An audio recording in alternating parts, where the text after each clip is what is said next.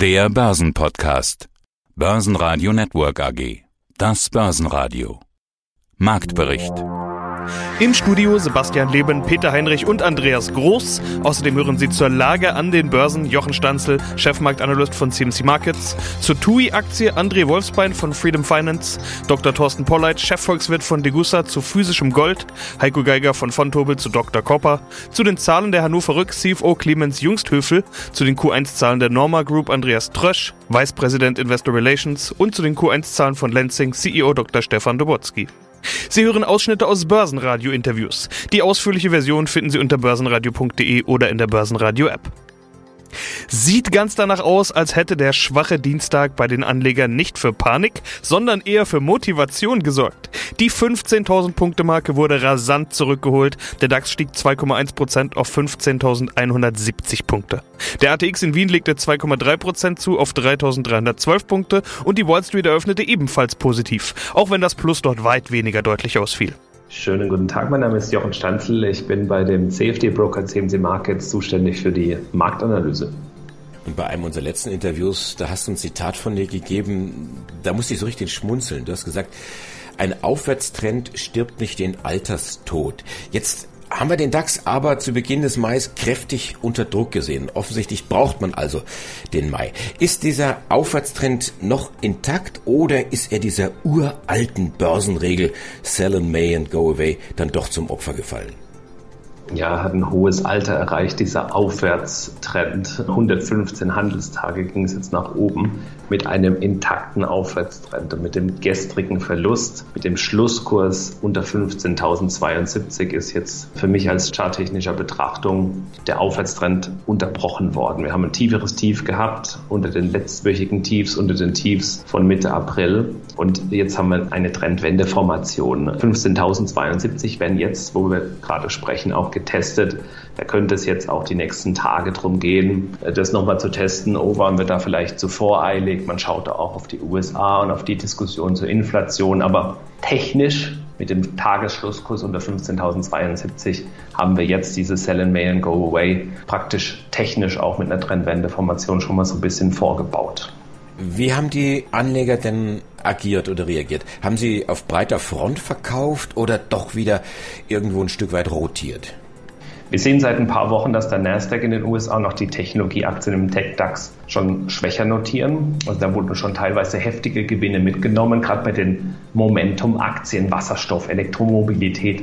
Also da ist die Korrektur schon eine Weile. Und was den Markt, den Gesamtmarkt ja weiter hat ansteigen lassen, war die Sektorrotation, also in Value-Aktien. Man sagt, der Lockdown ist bald vorbei, wir impfen alle ganz schnell und uns geht es bald besser. Deswegen geht es auch der Wirtschaft bald besser. Und das hat den DAX ja auch sehr stark steigen lassen, der ja kein Tech-Index ist, sondern sehr viele Value-Aktien enthält. Aber auch diese Sektorrotation ist sehr weit gediehen. Und was wir jetzt gesehen haben gestern, ist, dass beides gefallen ist. Also durch die Bank wurden Value-Aktien verkauft und auch Technologieaktien weil du gedanklich schon in den USA bist. US-Finanzministerin Yellen spricht von höheren Zinsen, um die heiße Wirtschaft ein Stück weit abzukühlen. Gut, sie hat das dann wieder ein, zwei Stunden später zurückgenommen oder anders formuliert. Hätte sie das mit den Zinsen auch in ihrer ehemaligen Rolle als Fettchefin gesagt? Was denkst du? Ich nehme an, dass sie nicht jetzt dadurch, dass sie Finanzministerin ist, ihre Vorsicht verloren hat. Sie ist allerdings, was die Zinsen angeht, in einer anderen Rolle und kann sich da ein bisschen mehr leisten.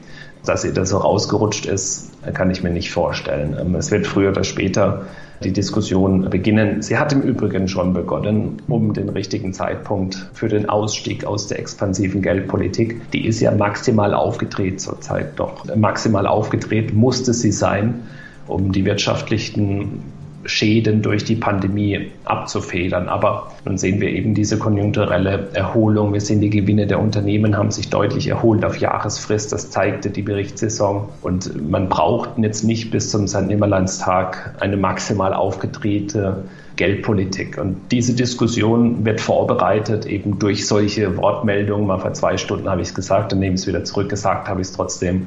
Fakt ist für die Märkte, es wird nicht mehr darüber gesprochen, die Geldpolitik noch mehr aufzudrehen. Und das ist die Verhaltensänderung, die auch den Markt hier jetzt ein bisschen lähmt.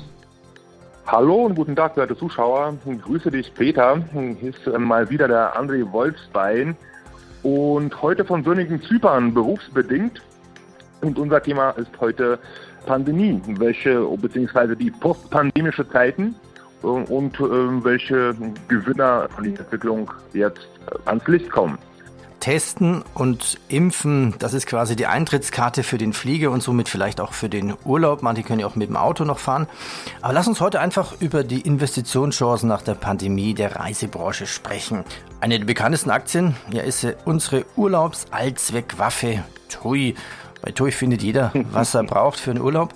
TUI, die Aktien, das letzte Hoch war ja im Mai bei 2018 bei über 12 Euro. Absturz März 2020, klar, wo alle Aktien abgestürzt sind, tief bei 2,30 Euro, heute bei 5. Ja, ist denn die TUI wirklich eine Investitionschance nach der Pandemie? Also definitiv, hm, definitiv. Also ich halte viel von TUI. Bin auch, äh, ja, beziehungsweise ich und meine Klienten sind auch seit längerem bei TUI drin. Ja, weil irgendwann ist man davon ausgegangen, dass diese ganze Pandemie auch irgendwann zu Ende ist. Allerdings äh, ging ich von schnelleren Prozessen aus, ja. Aber wir sind so bei 1,90, 2 Euro eingestiegen und erfreuen uns jetzt an knapp 100 Prozent Gewinn.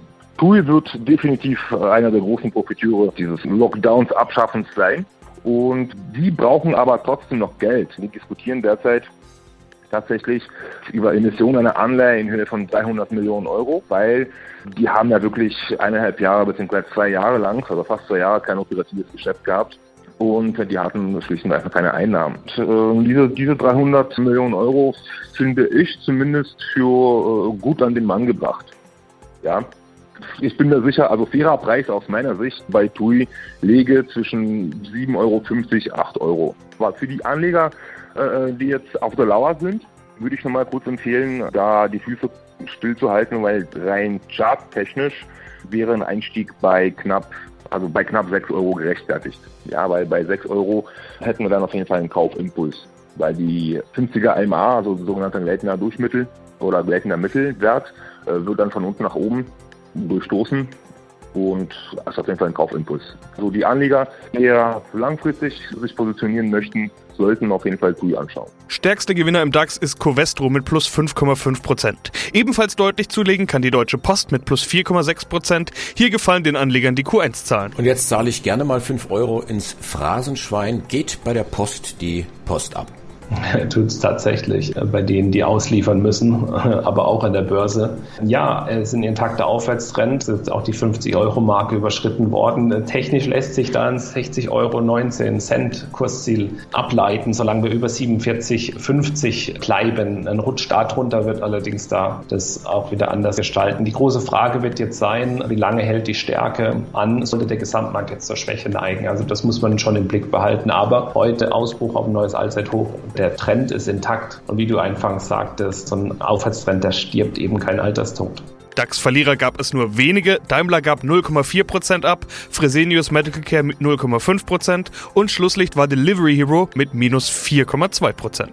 Delivery Hero, da hatten wir trotz guter Zahlen erlebt, kräftiger Ausverkauf und der geht heute weiter. Ist da die Luft irgendwie raus? Ja, wir haben tatsächlich eine Trendwende äh, bei Delivery Hero. Die hat am Anfang des Jahres schon eingesetzt. 126,30 Euro konnten nicht gehalten werden, beziehungsweise wir sind jetzt im laufenden Handel drunter gefallen. Ist minus 3,7 Prozent. Mit dem Gesamtmarkt geht es ein bisschen nach oben, aber sollte ein Tagesschlusskurs kommen unter 126,30, dann könnte sich die Korrektur in den nächsten Tagen fortsetzen. Die Rettung wäre jetzt 17.30 Uhr, Xetra Schlusskurs wieder drüber. Aber dann bleibt auch erst erstmal nur eine Seitwärtsbewegung seit Jahresanfang. Also man weiß, da laufen die Geschäfte gut. Man hat im Vorfeld darauf spekuliert, dass sie gut laufen. Und wenn dann die News eintreten und das Unternehmen dann auch meldet, es läuft gut, dann sind die Anleger eben schon dabei, wieder Gewinne mitzunehmen, weil ihre Spekulation aufgegangen ist. So etwas sieht man ein bisschen bei Delivery Hero. Zahlen auch bei Siemens Energy, die zwar die Profitabilität verbessern konnten, beim Umsatz aber unter den Erwartungen blieben. Merck hob nach guten Q1-Zahlen die Prognose an. Ja, schönen guten Tag. Mein Name ist Clemens Jungshövel und ich bin der Finanzvorstand der Hannover Rück. Heute auch die virtuelle Hauptversammlung. Sie ist rum. Ist das eigentlich ein Modell mit Zukunft? War ja schon die zweite bei Ihnen. Also von der Kostenseite kann ich mir vorstellen, ist das sicherlich attraktiv. Ja, wie Sie richtig sagen, das war jetzt die zweite virtuelle Hauptversammlung. Sie wissen, wir haben sozusagen uns nicht bewusst für die virtuelle Hauptversammlung entschieden, sondern es ist einfach so, dass zurzeit einfach von Gesetzes wegen keine Präsenzhauptversammlungen erlaubt sind. Ich würde mal sagen, in Abwägung, es ist eine gute Möglichkeit, für unsere Aktionäre, die nicht persönlich teilnehmen konnten, an der Hauptversammlung teilzunehmen. Bietet sicherlich auch Raum für viele, viele Fragen. Wir haben auch alle Fragen äh, wirklich beantwortet. Wie gesagt, in der Abwägung der Vor- und Nachteile könnte man sicherlich über Hybridmodelle nachdenken. Der Kostenaspekt, groß den Sie nannten, ist vielleicht einer. Aber ich muss persönlich sagen, ich wünsche mir und uns als Hannover Rück, dass wir im nächsten wieder bei uns im Kongresszentrum in Hannover zu einem persönlichen Austausch zurückkehren ist dann schon was anderes, wenn man die Menschen persönlich zusammenbringt und auch die Emotionen dann sofort abfragen kann oder dann mitbekommt. Das erste Quartal, das dient ja so meist zur Kursbestätigung. Auch in Ihrem Fall heißt es, ja, wir sind auf Kurs zu den Jahreszielen bedeutet, Gewinn 1,15 bis 1,25 Milliarden Euro. Gut, jetzt bei dem Nettogewinn von 306 Millionen im ersten Quartal ist das fast reine Arithmetik bzw. Formsache. Kann da so ein Brückeneinsturz in Mexiko vielleicht reingrätschen? Das ist doch mit Sicherheit ein Großschaden.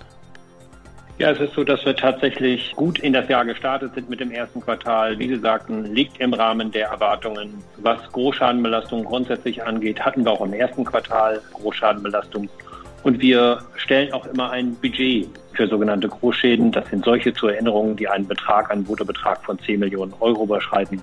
Einen Betrag immer zurück für das Jahr. Wir haben insgesamt für das Jahr 1,1 Milliarden Euro an Großschäden vorgesehen und wir haben im ersten Quartal davon 193 Millionen Euro verbraucht. Und es ist so, wie gesagt, dass da noch Raum ist für weitere Großschäden ob dieser Rückeneinsturz, den Sie ansprachen, wo es ja wirklich erschütternde Bilder sind, das, das muss man sagen und wo auch unser Mitgefühl zunächst erstmal den Angehörigen der Menschen gilt, die bei diesem Unglück ums Leben gekommen sind und wo wir natürlich auch allen Verletzten von hier aus schnelle und gute Genesung wünschen. Ob das bei uns ein Schaden ist, der auf der Großschadenliste dann auftaucht, dafür ist es zu früh, so eine Aussage jetzt zu treffen. Groß, wie gesagt, das kann ein Großschadenevent sein, aber dafür ist es einfach noch zu früh. Mein Name ist Andreas Trösch. Ich bin verantwortlich für Investor Relations, Gruppenkommunikation und die Nachhaltigkeit bei der Norma Group SE in Maintal. Und das ist ein Verbindungstechnik-Spezialist. Das heißt, viele Firmen aus unterschiedlichen Industrien fragen bei Ihnen nach.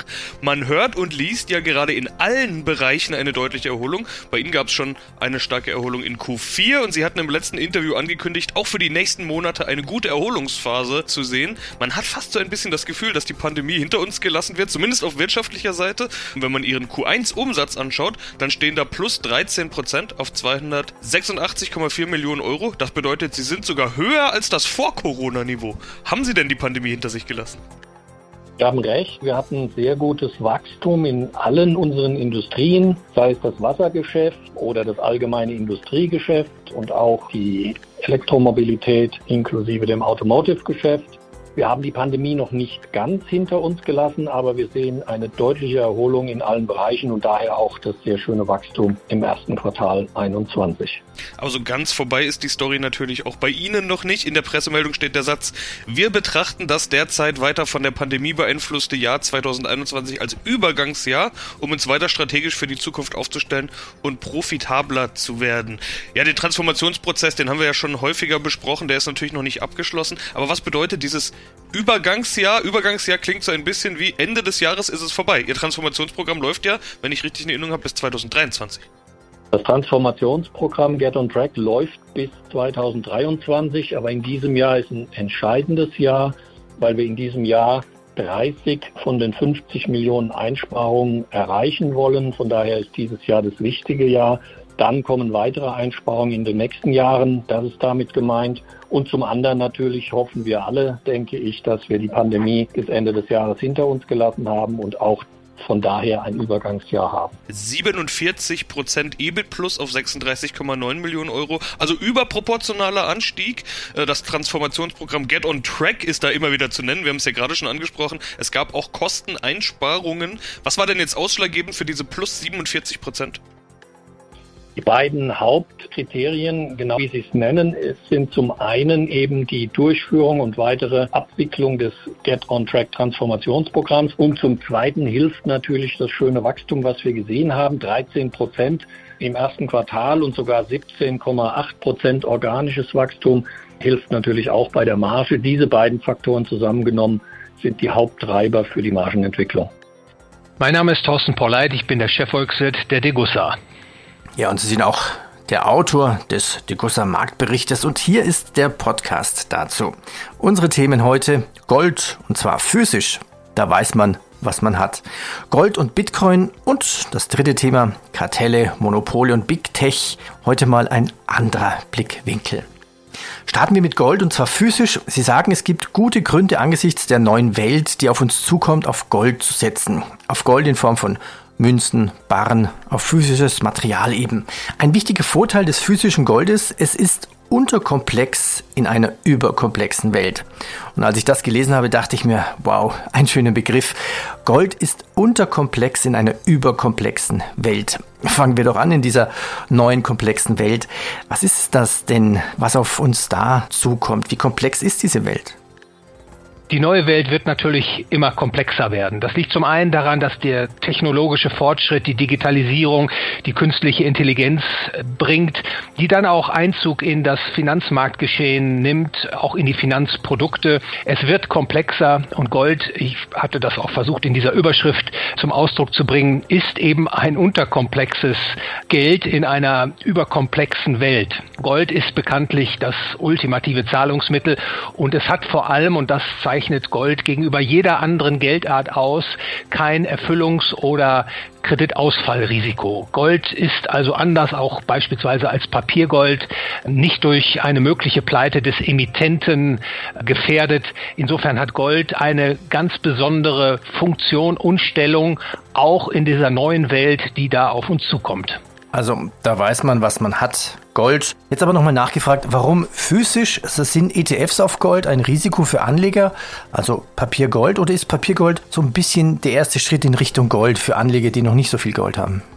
Da kommt es natürlich darauf an, wie das Papiergoldprodukt ausgestattet ist. Da gibt es zum einen die ETFs, Gold-ETFs, die ihre ausgegebenen Anteilsscheine zu 100 oder fast zu 100 Prozent mit physischem Gold decken. Das sind tendenziell Produkte, die ich als relativ verlässlich einstufe. Dann gibt es allerdings auch viele Produkte, beispielsweise Goldzertifikate, die haben keine Goldunterlegung, sondern dass die Goldpreisentwicklung, an der diese Zertifikate partizipieren, basieren auf Future-Kontrakten, also keine physische Deckung des Goldes.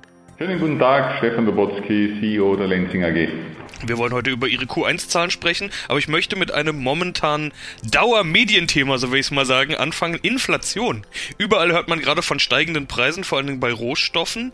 Sie hatten viele Jahre das Gegenteil zu bewältigen. Ein Zitat von Ihnen aus dem letzten Interview. Die Preise für Fasern waren auf historischen Tiefständen und man konnte die Rohstoffkosten nicht mal im Ansatz zurückverdienen. Jetzt sehen wir überall anziehende Preise. Ziehen denn die Faserpreise im Zuge dieser aktuellen Inflationsdebatte auch an? Wir haben über das gesamte Spektrum hinweg deutlich höhere Preise gesehen. Die sind teilweise um bis zu 100 Prozent gestiegen über die letzten zehn Monate. Und wir hatten allerdings im ersten Quartal jetzt einen gewissen Peak. In Summe muss man sagen, der gesamte Commodity Bull Market, den wir, glaube ich, in vielen Rohstoffen gesehen haben, hat auch die Faserbranche nichts verschont. Auch auf den Rohstoffen ist der Großteil der Produkte relativ stark angezogen. In Summe war allerdings trotzdem die, sage mal, die Margensituation jetzt im ersten Quartal deutlich besser, als wir sie in den Vorquartalen hatten. Ihre Kunden kommen ja aus der Textilbranche. Klar, die Shopping Malls, Modeboutiquen, Klamottenläden, die waren geschlossen, die Innenstädte mehr oder weniger leergefegt. Aber dafür hat ja der Onlinehandel, was das Zeug hält, geboomt. Und die Impfkampagnen schreiten auch voran. Sogar in Europa tut sich was. Also die Fußgängerzonen könnten Richtung Sommer auch wieder zurückkommen. Wie wirkt sich das alles auf die Textilbranche aus? Wie ist denn da die Stimmung? Also die gesamte Textilbranche ist verhalten optimistisch, würde ich es beschreiben, weil wir haben natürlich in vielen westlichen Märkten nach wie vor in den Offline-Stores deutlich geringeren Retail-Traffic. Wir sehen zwar, dass die Kunden pro Einkauf mehr kaufen als in der Vergangenheit, das heißt, der Retail-Traffic ist weit niedriger im Vergleich zum Vorkrisenniveau als jetzt der Rückgang am Verkauf. Aber in Summe ist der Textilhandel nach wie vor negativ beeinflusst. Ja, die Kunden kaufen pro Einkauf etwas mehr. Onlinehandel boomt, so wie Sie richtig sagen, aber in Summe haben wir durchaus gedämpfte Verkaufszahlen bei fast allen Textilretailern, also wenn man über das gesamte Portfolio hinweg nimmt. Allerdings, was wir sehen, ist durchaus ein guter Optimismus hin Richtung Herbst-Winter-Kollektion und dann auch Winter-Frühjahr-Kollektion. Also da sehen wir sehr wohl einen gesunden Optimismus und das treibt natürlich jetzt auch die Fasernachfrage, weil die Produkte, die wir heute liefern, die kommen ja erst in circa sechs bis neun Monaten dann als Kleidungsstücke ins Geschäft. Basen Radio Network AG Marktbericht